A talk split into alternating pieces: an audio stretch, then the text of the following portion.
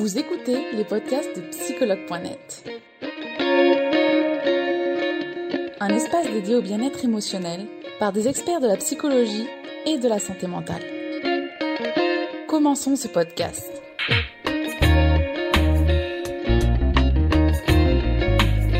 Merci euh, d'avoir accepté de, faire euh, ce direct avec nous aujourd'hui pour parler ensemble de l'anxiété d'anticipation.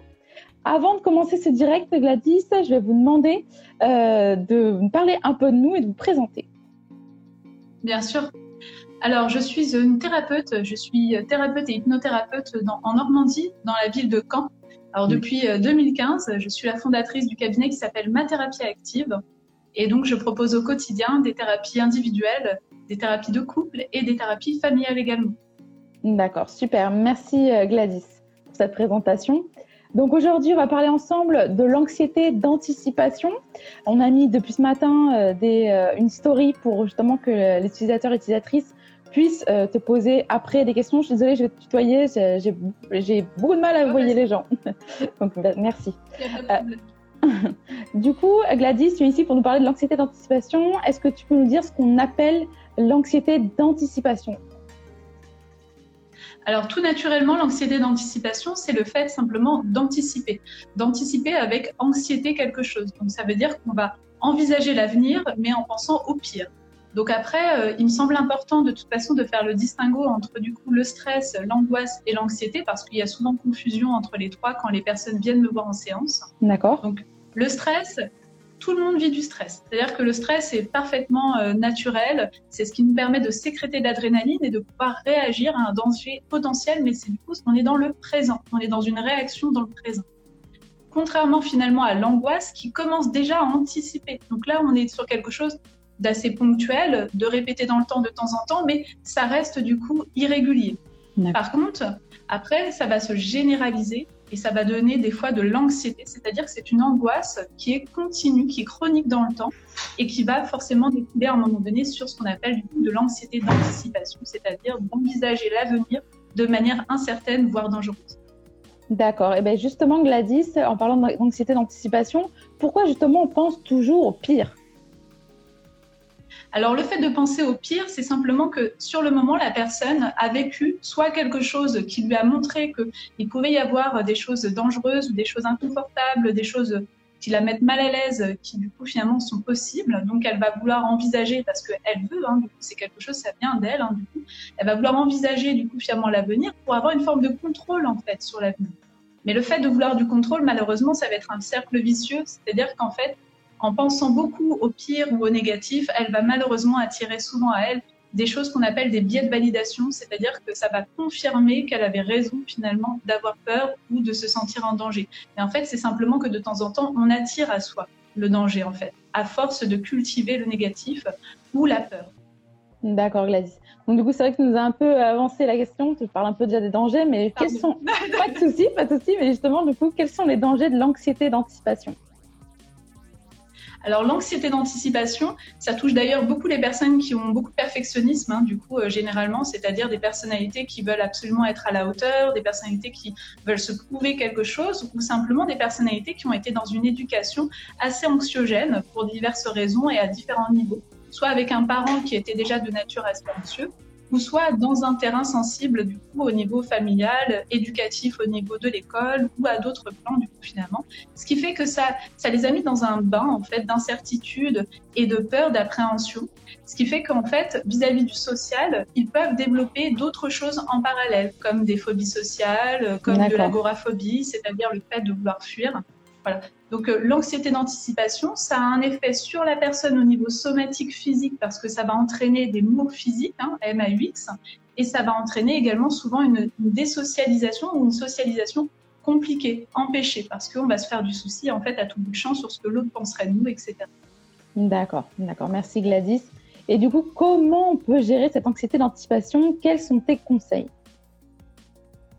Alors au niveau de, des conseils que je pourrais donner, ça va être déjà de voir un petit peu dans quel environnement on évolue. Si déjà notre environnement de base, en fait, finalement, s'il est adapté pour pouvoir nous mettre en sécurité au niveau euh, psychologique et physique. C'est très important parce que sinon vous allez faire beaucoup d'efforts, mais malheureusement, en fait, vos efforts vont être mis à mal par cet environnement qui va être empêchant, qui va être bloquant pour du coup les effets bénéfiques, les effets positifs. Et ensuite, à titre individuel, pour permettre à, la respiration d'être bien régulée, de pouvoir en fait vous permettre d'avoir des visualisations mentales positives, eh bien, il va falloir apprendre à lâcher prise, à se faire confiance, à se connaître davantage au niveau organique, à pouvoir également se connecter au présent, ce qui va être très important à apprendre en fait cette connexion au présent parce que pendant la Covid, on a vu combien les personnes ont eu beaucoup de mal à se retrouver avec elles-mêmes en fait. Elles étaient face à un effet miroir qui était très brutalisant. Et également, du coup, forcément, tout ce qui va être technique, méditation, sophro, hypnose, yoga, des, des, en fait, des techniques qui vont réguler la respiration et les flux sanguins. D'accord. Merci beaucoup euh, Gladys d'avoir répondu déjà à toutes ces questions. On va regarder maintenant ensemble les questions qui ont été posées depuis ce matin. Je vais les découvrir avec toi parce que je n'ai même pas eu le temps de les regarder. Euh... Il n'y a pas de problème. Alors. Alors, Gladys, penses-tu qu'il y a une cause, un événement déclencheur à ce type d'anxiété?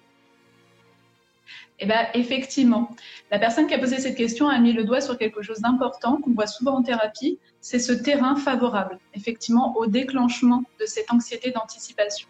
En fait, ça ne vient pas pour rien, hein, du coup, finalement. La personne, quand elle vient en séance, de suite, on la déculpabilise, on lui dit qu'effectivement, elle n'est absolument pas folle, que ce qu'elle ressent est vrai, est authentique, et que ce n'est pas apparu du jour au lendemain juste parce qu'elle voulait se victimiser, ne pas aller bien, euh, être distante des autres. Non, du tout. Au contraire, il y a eu un tas d'événements, soit plusieurs événements répétés, rapprochés, ou soit du coup des événements qui sont arrivés ponctuellement dans la vie, qui ont fait que son cerveau a intégré l'idée qu'il pourrait y avoir danger dans ce qui pourrait être de l'avenir.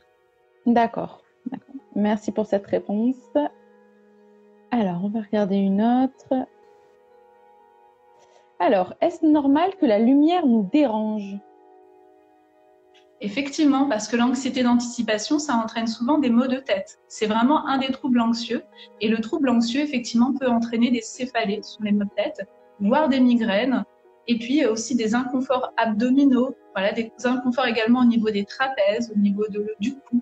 Il va y avoir des, des, inconforts somatiques qui vont faire que la lumière va jouer soit favorablement, soit défavorablement. Donc mon conseil, ce sont les lumières douces et très rapidement, dès que vous rentrez chez vous, pour un sas de décompression qui soit sain et serein. D'accord. Merci Gladys. Euh, on, a, on, a, une personne qui témoigne qui nous dit mon fils vit dans le noir pour ça. Ça ça m'étonne pas, du coup, finalement. Alors, ça peut être ça, ça peut être aussi d'autres choses. Hein. Il va falloir voir effectivement comment il associe le noir. Des fois, les pensées, du coup, sont tellement nombreuses et envahissantes. Il faudrait voir également au niveau de sa sensibilité, s'il n'a pas un niveau assez haut de sensibilité, ou si également il n'est pas quelqu'un qui est dans l'hyper-auto-analyse sans cesse ou dans l'auto-analyse permanente de ce qui se passe autour de lui. D'accord. Merci. Alors, on a une autre question. Quand l'anxiété est constante, provoque-t-elle une fatigue extrême tout à fait, parce qu'en fait, votre cerveau est focus, en fait, il est focus permanence, en fait, finalement, sur ce qui le tracasse, sur toutes ces problématiques à envisager. Donc, c'est quelque chose de très énergivore pour le corps et pour l'esprit, ce qui entraîne effectivement cette fatigue, de la nervosité, hein, ce qui fait que du coup, la personne n'arrive pas à être une belle version d'elle-même, et plus elle devient une mauvaise version d'elle-même parce qu'elle est fatiguée et vraiment parce qu'elle est vraiment dans ce côté empêchement au niveau du coup des choses à faire pour évoluer, et eh bien à ce moment-là, on lui renvoie souvent un regard d'elle-même qui est défavorable, qui est négatif, ce qui entraîne encore plus de fatigue mentale. D'accord. Merci Gladys. Et il y a beaucoup, il y a pas mal de questions. On va pas toutes les faire, mais il y en a quand même des, des très intéressantes. Alors, on a une autre qui est comment me débarrasser d'une fausse croyance qui me crée de l'anxiété? Alors là, typiquement, on va avoir euh, des exercices de visualisation mentale, on va avoir des exercices d'hypnose ou d'auto-hypnose qui vont vous aider, en fait, tout simplement, à venir désancrer et ancrer une nouvelle pensée, quelque chose qui va être bien plus accompagnant, guidant et finalement qui va vous permettre d'évoluer. Sachez simplement qu'au niveau des croyances, tout est possible, on peut les faire évoluer favorablement. C'est un esprit de collaboration avec vous-même avant toute chose et avec un praticien s'il y a besoin. D'accord. Merci beaucoup Gladys pour tous ces conseils déjà. Alors, on va en faire encore une ou deux. Euh, alors, comment éviter de tomber malade quand on commence à être anxieux? Ici, j'imagine que c'est de la somatisation ah. finalement. Tout à fait. Alors là, c'est une excellente question parce qu'effectivement, euh, sont intrinsèquement liés, du coup, finalement, l'alimentation, l'hydratation, l'environnement, les environnements d'ailleurs au pluriel, et les efforts de la personne pour aller mieux. Donc effectivement, il va falloir être sûr qu'il n'y a pas de carence ou au contraire des excès. Hein. L'excès de potassium peut entraîner des difficultés également d'ailleurs. Euh, pour voir un petit peu si au niveau des douleurs corporelles, il n'y a pas des choses également en parallèle du côté psychologique. Ça, c'est très important. Voir si on n'a pas un terrain également du coup à une hypersensibilité éventuellement ou à d'autres choses. Et puis également faire attention à l'alimentation, tout ce qui va être excitant, on va faire très attention. La caféine, hein, ça a été prouvé que ça vient du coup accentuer du coup finalement les états d'anxiété. D'accord. Euh, on va avoir du coup également forcément l'alcool, la cigarette, tout ça en fait, ça fait, ça crée des montées et des redescentes dans la foulée. Et donc forcément en fait, quand il y a la redescente, la personne elle est bien plus à cran et elle se sent endolorie de temps en temps. Ça peut aller jusqu'à la fibromyalgie avec certains types d'alimentation ou avec certaines carences couplé à l'anxiété. Donc voilà, il faut être vigilant au niveau de la somatisation par du coup tous ces biais qui sont très importants et surtout qui font puzzle. D'accord. Merci pour ces conseils Gladys. On va en faire encore une dernière. Alors, euh, une personne qui se demande si en se focalisant, en se focalisant à l'idée de ne pas penser au négatif, on provoque pas justement l'effet inverse.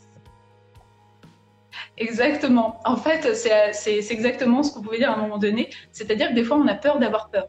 Et donc, ça entraîne en fait finalement des peurs qui sont continues. La peur d'avoir peur, d'avoir peur, d'avoir peur. Et en fait, à force effectivement euh, d'avoir peur de penser à ce négatif et d'entraîner de l'anxiété, une angoisse, bah, ironiquement, des fois, on la génère. Notre cerveau, en fait, aussi va avoir une difficulté, c'est d'entendre la négation. Notre conscience, pendant qu'on est en train de parler toutes les deux, entend parfaitement la négation parce qu'il l'a créée. Mm. Mais par contre, notre inconscient, et en hypnose, on fait très attention à ça. Notre inconscient ne comprend pas la négation. Ce qui fait que du coup, quand on est en état d'inconscience et souvent, du coup, enfin, c'est l'inconscient pardon qui prend le dessus lorsqu'on s'ancre du coup une information sans cesse en se martelant euh, l'esprit, par exemple de je ne dois pas penser à.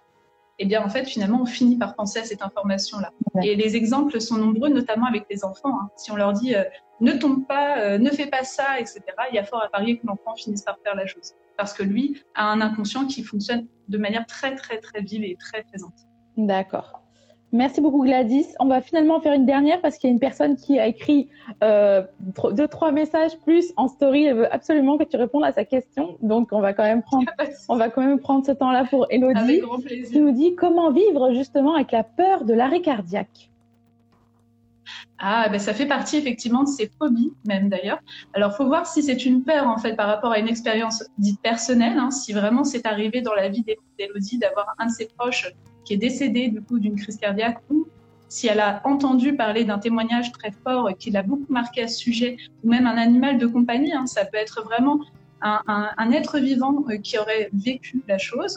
Ou sinon si c'est un film, une série, un média qui l'aurait beaucoup marqué à ce sujet, du coup un sujet de société ou quelque chose dans ce goût-là, ou sinon si c'est plutôt phobique, c'est-à-dire que c'est quelque chose qui est en dehors d'une expérience empirique, une expérience personnelle, et à ce moment-là, il faut absolument aller consulter quelqu'un si ça devient trop prégnant, trop présent au quotidien, pour pouvoir désancrer. Ça peut se faire assez facilement et assez rapidement, je rassure Elodie.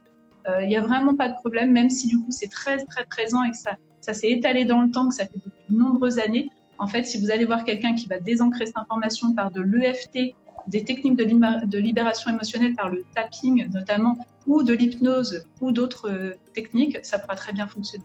D'accord. Donc oui, Elodie euh, nous dit bien que c'était une, une phobie pour elle, ouais. D'accord, merci. À ce moment-là, tout est bon. Merci Gladys d'avoir répondu à toutes nos questions, d'avoir prodigué tes conseils et d'avoir répondu à nos utilisateurs et utilisatrices. C'était avec grand plaisir. C'était avec grand plaisir de t'avoir pour ce direct. Si tu as quelque chose à ajouter, n'hésite pas. C'est ton moment. Eh bien oui, effectivement. Euh, j'ai lancé des programmes depuis tout début juin, donc je vous invite vraiment à aller sur mon site internet. Pourquoi je les ai lancés? C'est parce que pendant la Covid, j'ai vu que beaucoup de personnes avaient besoin d'un accompagnement au quotidien et pas seulement du coup euh, à chaque séance. Et puis tout le monde n'a pas les moyens des fois de faire un suivi thérapeutique. Et donc j'ai lancé des produits en fait dits digitaux, c'est-à-dire que ce sont des programmes qui sont téléchargeables immédiatement dès que vous l'achetez. Et là, vous obtenez de suite un bullet journal qui va être très coloré entre 47 pages et 50 pages pour suivre au quotidien pendant un mois et vous pourrez le réimprimer par vous-même. Je vous l'enverrai d'ailleurs gratuitement imprimé et relié pour le premier. Et ensuite, vous avez une hypnose au format MP3 avec ma voix qui va durer entre 27 et 30 minutes. Et à côté de ça, une vidéo de moi du coup, de 3-4 minutes pour vous aiguiller et surtout vous donner la patate. D'accord, super. Merci Gladys. J'ai eu une question entre-temps qui était de savoir sur quel thème étaient tes, tes formats. Euh, tes programmes Oui. Bien sûr. Alors, mes programmes, c'est Je m'apaise au quotidien. Donc, euh, ça va être très coloré, très illustré avec des outils bien-être à l'intérieur, avec une partie dédiée du coup aux réussites personnelles du mois. C'est-à-dire qu'à chaque fois que vous êtes content, vous avez fait des efforts dans la journée, hop, vous pourrez cocher une petite case. Et vous avez également un suivi au quotidien avec des pages qui vous permettent de remplir à chaque fois si vous avez bien pensé à vous, s'il y a des choses que vous voulez noter sur les pensées positives, pensées négatives, si vous êtes bien hydraté, votre petit objectif du jour également pour vous mettre en jambe, et puis cette fameuse vidéo accompagnante à côté de l'hypnose. Donc il y a Je m'apaise au quotidien, j'allège ma charge mentale, je sais qu'on en a besoin surtout avec le télétravail également. On a également Je maigris sans régime et également J'arrête de fumer. D'accord. Merci beaucoup Gladys. Je pense que ça va être très parlant pour les utilisateurs et utilisatrices. Donc merci beaucoup euh, pour tous tes conseils et d'avoir répondu présente à ce direct. Ce sera avec grand plaisir pour en faire un, autre et sur un autre sujet. Avec grand plaisir. Merci. Quand tu veux. Super. Merci Gladys. Je te souhaite une très belle fin de journée.